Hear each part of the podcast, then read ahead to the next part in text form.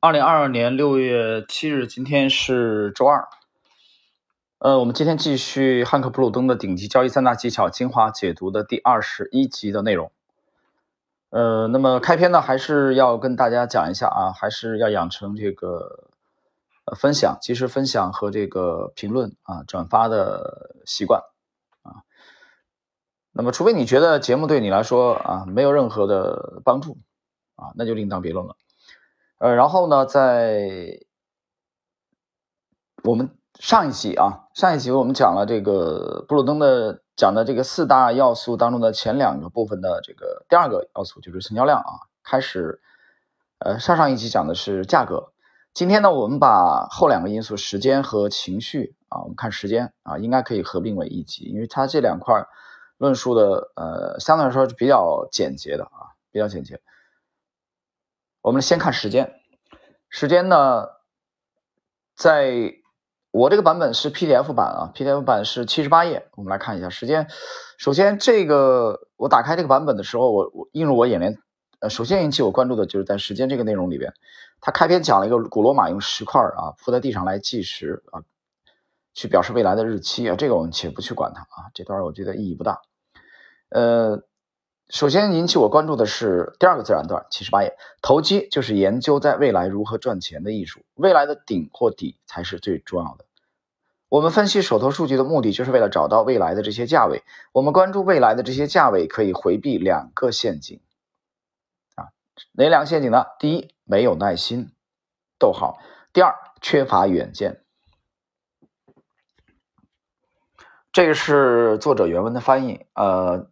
中文版的翻译啊，我看到了，呃，我个人倒觉得啊，我这里要停顿，这个谈一下感想。我觉得这两句话颠倒了，其实啊，我觉得这这话应该颠倒过来，就是把缺乏远见放在第一位，没有耐心放在第二位。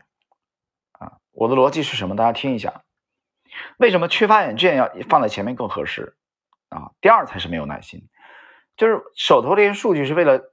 找到未来的价位，对吧？他说未来的顶或底才重要，这点这个我赞成。但有一点，你先把耐缺乏耐心放在第一位是不对的。为什么呢？缺乏远见，远见什么？远见做事洞见，就是立足现在看到未来，或者对未来的预判，没错吧？那具体投机来说，无论是债券、股票、期货啊、外汇、黄金。你都要对它未来的一个，如果你做多的话是对未来的涨幅，如果你做空的话是对未来跌幅的，啊，有一个大致的这种预见、这种洞见、预判，没错吧？就这个发生在先的，啊，比如说我介入一个标的，它未来大概的啊幅度，你这个心里应该有数了，你不可能这笔交易你你入场以后你心里完全都没底，完全撞大运，这这是有问题的，对吧？所以你有一个大概预估的这个在先，所以这个远。远见是在先，第二，在这个基础之上，我们再来讨论你到底有没有耐心啊？比如说啊，一个回撤，你就否定了你昨天刚入场的，你三天以前刚入场的这个头寸啊。当然了，这个回撤也要看幅度啊，就是有没有触及你的止损，明白我意思吧？所以先有远见，先有对未来的预判啊，有一个大的这种这种框架啊，就像房屋的这个学理学理的人啊。大家大家去看一下，学理的人和学文的人，他的思维其实是有很大的区别的，比较明显的区别的，对吧？学理的人，你看他做什么事情，理科出身的，一般来说啊，他会搭框架，对吧？像房屋的结构一样的框架结构，对吧？啊，然后你再你再塞砖头，或者说我们我们打个比方，就像一个人的骨骼一样啊，这个脊柱、脊椎。啊，然后四肢，对吧？再往后什么啊？你的这个，这个，啊，你的这个肌肉组织，没错吧？内脏啊，才能往上搭。我们打个比方啊，是这样吧？这理科的这个啊，理科理科生啊，理科男的这种这种思维，就框架，所以你有一个有一个大概的这种这种结构。所以耐心，我觉得是第二位的。呃，谈到这一点啊，其实，在昨天啊，昨天西米专享我更新了一个帖子，这是我们在最近的几个月，就之前一直空仓、空仓、空仓之后，第一次啊，在这个帖子当中，我们去啊，把对个股的案例分析，这这几个月以来第一次的啊，这几个月从来没没有出现过，这第一次出现。在这个案例分析当中，我我昨天那个原文写的很清楚啊，西米的西米团成员大家可以看到，写的很清楚。昨天这个原文里边其实就讲到了一句话啊，就是它在它在某一个结构啊，未来这几这些天可能会出现震荡。这是昨天写的，大家呢都能看到的啊，那个日期帖子的日期都都清清楚楚的，改不了的。西米的帖子，我告诉你，如果说这个之前去年还能改，还能，比如你哪些字句错了以后啊，你还可以这个修改修正的话，现在他最近更新的，应该从上个月五月份啊，一个字都改不了。凡是西米的帖子，你发出来什么样就是什么样，没法更改了。他已经给你取消了啊，这个更改的这个。机制了，你改不了，无论是这个呃 A P P 的还是 P C 端的，你都改不了了，明白吗？所以时间放在那里，这是昨天我们的这个啊预判，大家具体内容大家去关心一下啊。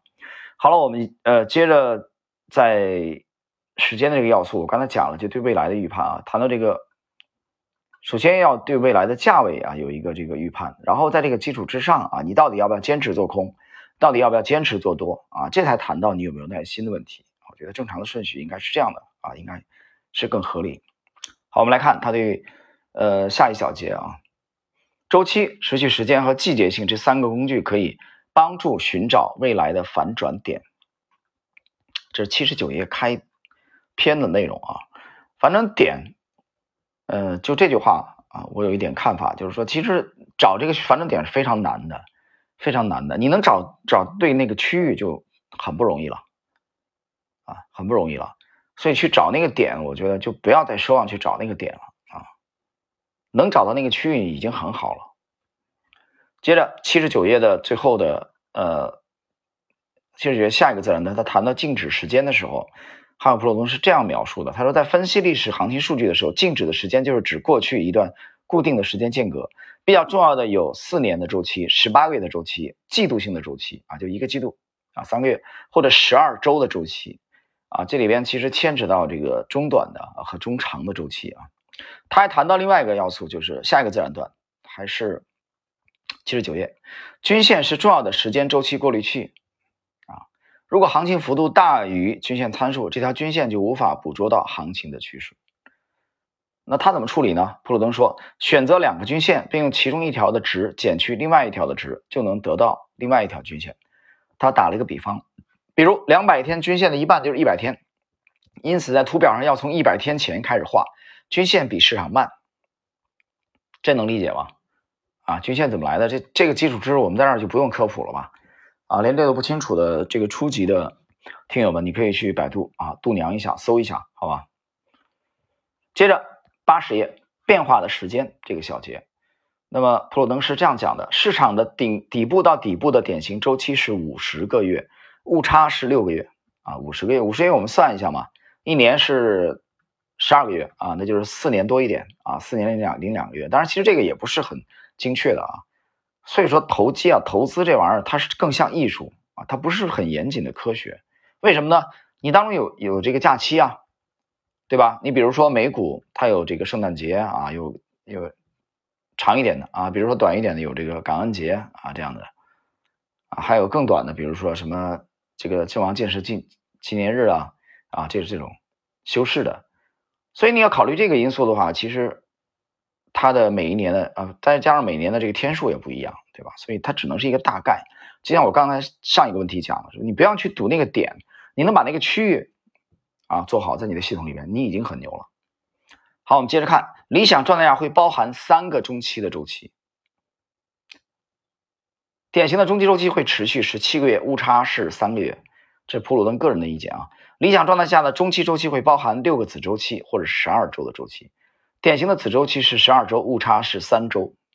这我再重申啊，这是普鲁登先生自己的啊自己的这个观点。接着谈这个生命周期啊，第八十页啊，生命周期里边有句话很重要，就是衡量生命周期成长的函数。啊，有很多种，比如说他提到了艾略特波浪理论啊，根据斐波那切，呃，成长和衰落数列形成的。斐波那切数列呢，这数学的啊，学数学我们都学过这东西。可以描述艾略特波浪理论所讲的三波上涨和两波下跌。然后他提到，艾略特波浪理论是有时间等级的，时间跨度从六十分钟到几十年不等。然后理论上所有的波浪原理都是一样的，因此可以用同样的方法去解读。啊，呃，各位，其实关于时间，我们在今天这个内容当中啊，就普鲁登的论述没有过多的内容要讲。呃，有一点吧，我讲一句话吧，就是其实关于时间啊，我们在呃整个这个专辑里面，我们涉及的非常少。涉及少并不是因为它不重要，其实这一块是一个难题，挺难的，啊，也是一个比较核心的东西。因为你谈时间嘛，肯定会牵扯到周期的问题啊，对吧？这个后边有机会的话，我们可能会有一个，我看吧，在合适的时机，我们是不是要有一个短短的啊？这块内容我在十几年前在小范围的交流过啊，很小的范围交流过这块内容，就是关于时间的这一块啊，就是我们啊对时间这块怎么样去在实际的。实战当中啊，怎么样去预判啊？我们看有没有一个短的系列的这个推出，要看啊未来的这个安排啊。所以今天关于时间，我们没有过多的要讲了。接下来今天的最后的一个内容就是关于情绪指标。情绪指标是本书八十页啊最后一个自然段。情绪指标是指技术分析中最有趣的地方，比如说情绪、欲望、恐惧、大众行为。情绪能告诉我们股市今天为何这样波动。更重要的是告诉我们明天会如何波动，这种吸引人的研究工作也是难以琢磨的、不可靠的、矛盾的。然后他提到了，呃，八十一页啊，第二个自然段的第三行最后的，呃，这个从倒数第四个字，如果你想了解大众的超级疯狂行为，请阅读查尔斯麦基的《非同寻常的大众幻想与全民疯狂》一书中提到的郁金香狂热，郁金香狂热的发生。和大众心理有关系。对于大众行为分析，技术派的学生应该都看过古斯塔夫·勒庞的《乌合之众》这本书，我推荐过的啊。本书写作于1896年。勒庞发现大众由个人组成，而个人容易受情绪的影响，所以大众也容易受情绪的影响。很多时候，你都能了解到，恐惧、贪婪、希望、消息和期望都会影响投资者的行为。接着。下一个小节，情绪分析因素。股市分析可以被划分为趋势分析和情绪分析。趋势分析研究的是价格、成交量、时间和它们之间的关系，这些指标合在一起就能看出生命周期的各个阶段。这些分别是收集、上涨、派发和下跌。啊，停顿一下啊，普鲁登的这个著作，你听这个整个这系列开篇你就知道了啊，是我是我这朋友啊，我的朋友也是听友。他也是我的粉丝，他在跟我交流过程中啊，我才我才注意的。就之前我没有去读到过这本书，虽然我知道这个名字，作者的名字汉克·布鲁登啊。大家看他的论述啊，收集、上涨、派发和下跌，对吧？我读到这里，我想起来什么？我想起来 A 股主力密码实战精讲是我们在呃，应该是前年吧，前年九月十九号推出的这个系列，这也是我喜马这张专辑从。呃，喜马的专栏从一六年的七月十七号啊，当然第一张专辑已经下架了啊，所以你已经听不到了那一百多集。从那儿开始算，到如果到今年的到今年七月十七号，那就六年了啊。近期六年的话，我们在呃前年吧，第一次这个经典呢，就是九月十九号的啊推出这些 A 股实战精讲系列，这系列当中呢。呃，一到九是纯图表，最后一集第十集是基本分析。一到九完全对应了我那里讲的几个阶段啊，比如说建仓啊，异动建仓阶段，它对应的其实是普鲁登这里边什么收集阶段，然后上涨啊，上涨。但我那里边这个我们那个五个阶段是什么呢？分别是异动建仓、洗盘、反转啊、拉升出货。所以，普鲁登的第二个阶段上涨，它对应的是我那个五部曲里边的拉升阶段；它的派发阶段对应的是我那里边的出货阶段，对吧？然后它有一个下跌，啊，这个下跌我们就没有论述了啊，就派发，也就是说出货阶段之后我们不考虑了。关于出货，我们在第九集讲卖出的时候讲的很清楚啊，A 股这个主力密码实战精讲的那十集，大家可以去关注一下啊，在半本红的主页里面有。所以你看它的四个阶段：收集、上涨、派发和下跌啊，这是普鲁登的论述。这个循环会不停的重复。它的生命周期曲线就是图啊三点一的 S 型曲线。关于这个啊，大家可以去参考一下谁的内容呢？参考一下这个笑傲牛熊，笑傲牛熊的作者的论述啊。笑傲牛熊那部著作是是是美股的啊，也是一部比较经典的。笑傲牛熊不是笑傲股市啊，笑傲股市是威廉奥尼尔的啊。笑傲牛熊，大家可以去参考。它那里面也把也把股价的运行啊分为了几个阶段啊，可能侧重点不同，所以大家可以去参考一下。接着，那么八十一页，在股市分析中，情绪指期望、态度、观点，比如交易者深思熟虑后决定买入或卖出。在这个过程中，就涉及到意识、兴趣、信念、爱好和行动。这个交易者的接受过程会受到他的态度和行为的影响。死空头和死多头的爱好也是不同的。啊，我们可以利用沟通模型分析股市中关于沟通的信息。沟通要么是一步到位的，要么是分两步走。一步到位的沟通就是从媒体到个人；两步走的沟通是专家先解读大量的数据，然后把这些信息传达给个人。这里说专家包括资讯服务公司、新闻评论员和机构分析师。说到这个数据啊，有意思啊，我就想到了他刚才谈到这个专家解读大量的数据啊，谈到谈到这个数据，我就想起来这个现在的这个大数据啊，这个大数据杀熟的问题啊，原来我就没注意这事儿啊，就这几年我才注意，就这两年我忽然有一回跟朋友在一起啊，在一起吃饭，突然我们就分别打车嘛，对吧？他他用的是。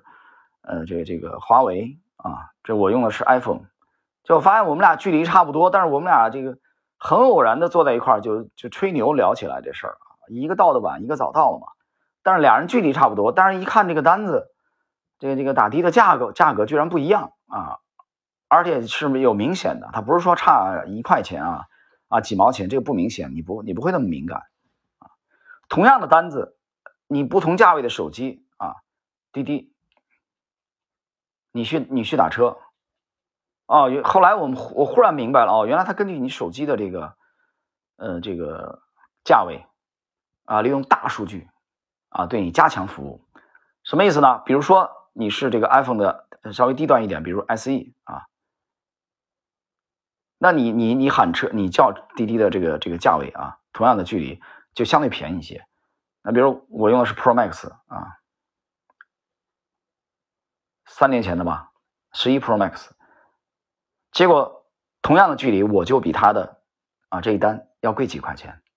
这几块钱，你如果对价格不够敏感的话，也就那么地了，对吧？但是你想全国的话，这个量不得了。所以我觉得他们真是足够优秀的啊，把大数据运用到这种地步了。所以刚才普鲁登这个论述说解读大量数据的时候，我就想到了这一点。他说把这信息传达给个人啊，他们是直接汇总到。啊，这个定价的这个这个系统了，啊，就是谈的数据的问题啊。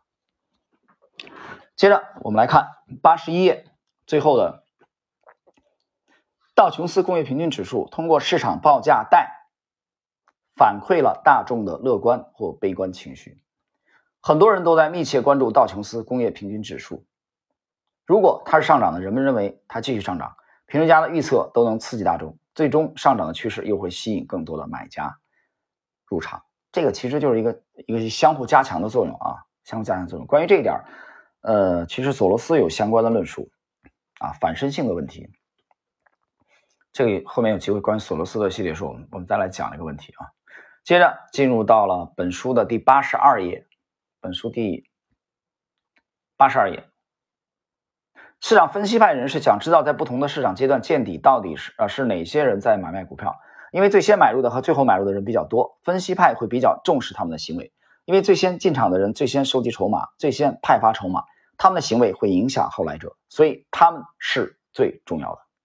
在股市中，最先进场的就是知晓内幕的人士，纽约证券交易所的专业人士、公司内部人员、大投资机构。接着，八十二页最后一个自然段：当内部人士和机构的股票仓位不平衡时，股价就会上涨或下跌。咨询公司和咨询机构收集整理的观点统计导致了逆向思维的出现。从过去的表现来看，他们在市场上涨前超级看空，他们在市场下跌前超级看多。投机大众的行为也导致了逆向思维的出现。当大众做空比率很高且看涨、看跌比率很高时，此时应该看涨；相反，这些比率很低，那么交易者应该看跌。从过去的表现来看，散户做空的情况也导致了逆向思维的出现。散户大多在市场的底部做空，就是底部抬割肉。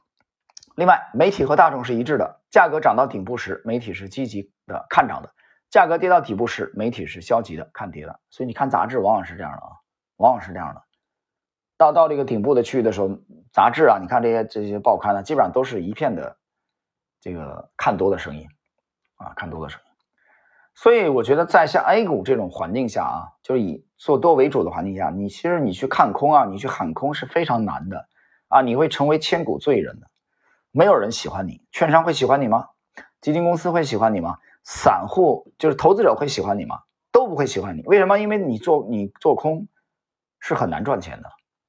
也就是说，大家的潜意识都希望涨，哪怕你通过图表分析，你认为说它可能要下跌，你胆敢这样啊公开的说出来。你就会被唾骂，啊，就这么点事儿，啊，所以你看卖方，你看卖方的这些分析师，有几个人敢公然看空的？有吗？可能关键的时候，没准下个月工资有没有了啊？年底奖金还要不要了？所以这种情况下，你想一想啊，所以你单纯的通过媒体的话，很难得到关于对这个市场真实的解读。或许这个分析师有水平啊，他不这么看。但是他有时候或者很多时候就不得不这么说，我们的生活就是这么幽默。好，我们再来看八十三页最后一个自然段：交易者要想避免大众的干扰，就要培养逆向思维。总而言之，交易者要跟随聪明人做交易，也就是跟随威科夫理论中的综合人。哎，他把这个综合人的概念啊又强调了一下。最后这一段啊，我有一句话要讲。就是要避免大众的干扰，要培养逆向思维，这个是没问题的。这里边我觉得大家可以借鉴一下我在这张专辑里边曾经讲过的一个人，这个人对杰西·利弗莫尔顶礼膜拜啊！我那个那个小系列把他的名字叫做格式利弗莫尔啊，他就完全模仿利弗莫尔，到利弗莫尔钓鱼的海滩啊，去寻觅前辈的足迹。啊，一遍又一遍的无数次的研读他的著作，啊，当然本人也做的很出色啊，就是期货和股票的双栖大鳄斯坦利克罗。斯坦利克罗呢，曾经有一个观点是什么呢？就是你只要是投机者，想靠投机吃饭的人，想靠投资吃饭的人，你就应该远离一切大众。什么意思呢？怎么远离大众呢？啊，搬到树上去住吗？你搬到山顶去住吗？也不是这意思，就是你要远离所有的资讯，所有的资讯。听清楚了吗？你可以依靠的只有图表，这是克罗早年的观点啊。他后来一生也是去恪守啊，他这个投资准则就是远离所有资讯。听清楚了吗？你能想到的，现在你手机装了很多 A P P 啊，那种其实那玩意儿都可以卸了。前两天这个不是前两天，前两周吧，跟朋友聊的时候跟他讲，我说那玩意儿你叫他干啥呢？我手机从来没装过，卸呀，多累啊！